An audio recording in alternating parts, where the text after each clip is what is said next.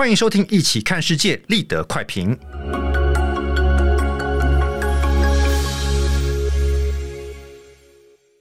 欢迎收听立德快评。今天我想用十分钟的时间跟各位分享一件哦让我非常气愤的一个国际新闻事件。我想大家应该都玩过一个游戏，叫做大风吹，就是十个人九个座位，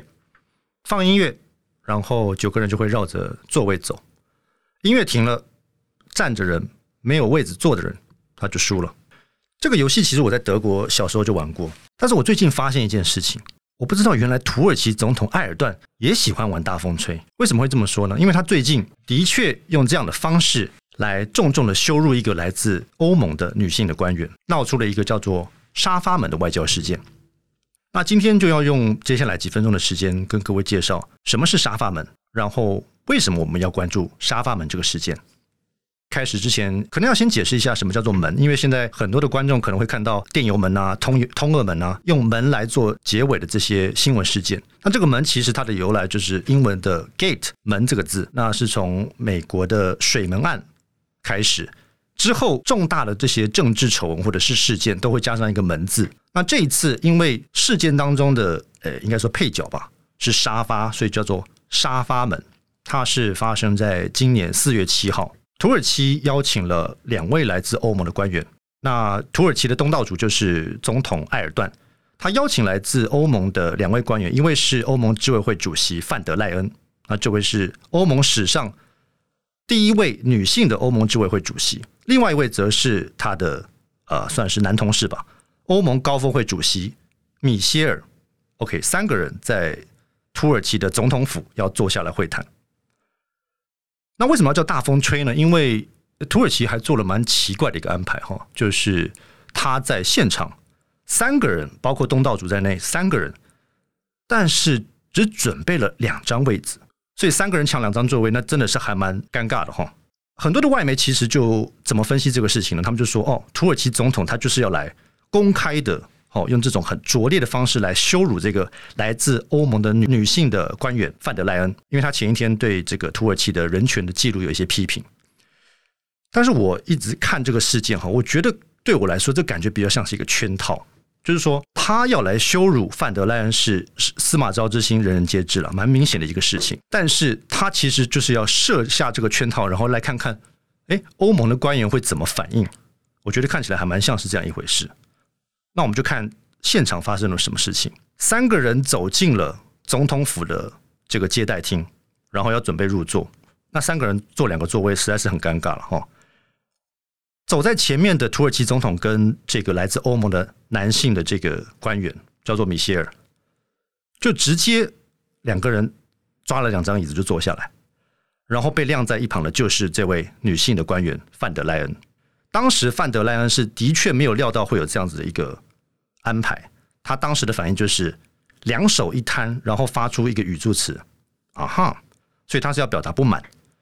但是让我很惊讶的一件事情就是，跟他一起造访土耳其的这位欧盟的男性的同事米歇尔，他眼睛完全不眨，看到自己的女同事不不高兴，表达抗议，他没有。发出任何的声音，他其实有几个选择了，一个就是呃表达礼貌嘛，就是邀请女同事先来坐；另外一个就是站着不动嘛，因为就是对东道主土耳其表达不满。那第三个可能就是比较激激进一点了，就是直接跟主办单位的这个土耳其要求要再加一张椅子。以上三个选项他都没有选择，他选择第四个选项就是沉默，然后直接配合演出坐下来，让他的女同事。站在那边，那为什么要叫沙发门呢？因为后来呢，他不得不坐，因为会谈开始了，所以范德赖恩他就坐在后面的一张沙发上面。那沙发的对面也是一张沙发了，那坐的就是土国外长。其实这个在外交上面是蛮呃少见的了，因为毕竟这个欧盟执委会的主席就像是一个欧盟的首相。那如果跟一国的外交部长平起平坐的话，这是完全不符合外交礼节的。而我们在过去看到，其实欧盟每次出去呃进行高峰会的时候，都会有两位官员一起出访。我也翻开过去的这些资料的画面，看到土耳其接待欧盟的两位官员的时候呢，当时是两位男性担任这两个职务，准备了三张椅子。土耳其总统埃尔段一边坐一位男性的官员，但是今天换成了一位女性的官员造访的时候，没想到就玩起了大风吹。那我们看到范德莱恩他当时的表现其实还算蛮有风度的，因为他就说要以会谈的内容为主。但是其实几天以前，他这个沙发门的事件又再度爆出来，因为他终于做了比较呃坦率的回应。他说他真的感觉到蛮受伤的哈，因为他觉得这件事情会发生，是因为她是一位女性。他说：“如果我今天穿着西装或打领带，就不会发生这样的事情。”那这个事件其实还有很多的后续了，包括米歇尔他可想而知，在欧洲他就被骂翻了，因为在欧洲其实这么重视一个男女平权的一个地区啊，他这样的做法其实大家都看在眼里了。那他当然回去欧洲之后，他就公开道歉，而且他也承认哦，他当时应该要让位给他的女同事。然后接下来这句话还蛮关键的，他居然说：“我。”没有这么做，因为他说，我怕当时如果我表达不满，或者是对土耳其总统有表达不认同这样的做法的时候呢，他可能会冒一个风险，就是会让土欧的关系的进展前功尽弃。我听到这句话，我其实还蛮不能接受的，因为你这样的说法就等于你要把土耳其跟欧洲之间的关系建立在牺牲你的女同事的权益上面。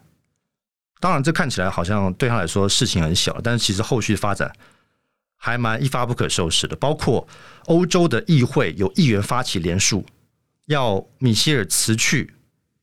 辞职。意大利的总理德拉吉甚至就是直接说，呃，土耳其的总统埃尔段是一个独裁者，而且他也批评就是违反外交礼节的做法。土耳其呢，那当然也表示不满，他因为这件事情召见了意大利。驻土耳其的大使，另外就是土耳其呢，还暂停向意大利的公司购买的直升机，所以它的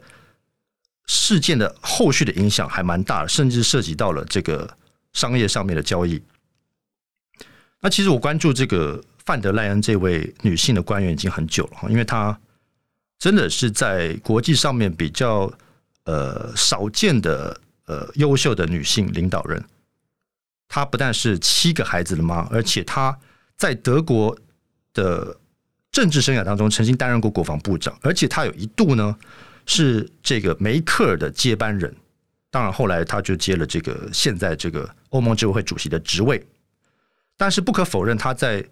工作上面的表现其实受到各国的肯定，而且他也最后成为欧盟史上首位女性的欧盟执委会的主席。那其实这个事件有一些背景了，刚才提到就是说。范德赖恩跟米歇尔造访土耳其的第一天，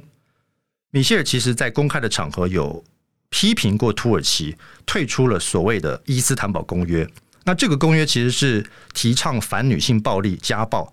它是具有法律约束力的。但是土耳其在今年稍早的时候呢，宣布退出了这样一个公约，那就等于就是对保护女性走了倒退路。范德赖恩在前一天表达了担忧。那在后，在之后的一天，就被在这个沙发门当中，感觉是被重重的羞辱了。当然，这中间的关联性，土耳其是绝对不会承认。但是，其实欧洲跟美国的媒体都做了这样的分析。有人会说：“诶，我们看这个事情会不会过度解读啊？”但是，其实我觉得我们应该要放大检视，因为我怕的是。米歇尔他所代表的这种默许的行为，哈，就是看到女同事遭到歧视的这种行为，其实透露出一种很危险的价值观，就是说，国与国的交流在进行的时候，你没有办法坚持你自己国家的一个道德标准，然后在你的对手国在破坏这样的道德标准的时候，你没有这个道德的勇气去发声。土耳其从一九八七年以来就申请想要进入欧盟，那个时候欧盟还没有成立，所以他其实很急迫的加入欧盟。那其实，在二零一六年以来到现在呢，